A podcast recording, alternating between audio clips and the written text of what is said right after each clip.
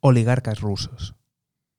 Muy buenas, te doy la bienvenida al podcast del economista José García. Como siempre, si no te quieres perder nada, seguimiento, suscripción y lo más importante de todo es que te unas al escuadrón de notificaciones. Dejo los links en la descripción.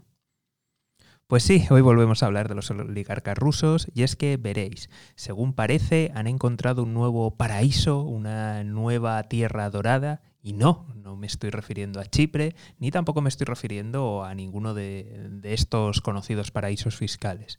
No, ahora la nueva tierra prometida del oligarca es Turquía o al menos así es lo que espera el señor Erdogan con sus Erdonomics, ya que de la boca del ministro de Exteriores de Turquía hemos oído hablar diciendo que, que, todos los oligarcas sancionados en el resto del mundo, que recuerden que en Turquía son muy bien recibidos y además allí van a poder aparcar sus yates tranquilamente y sin ningún tipo de problema. Claro que sí, cuando hay crisis en tu país, que vengan millonarios y no preguntamos nada más.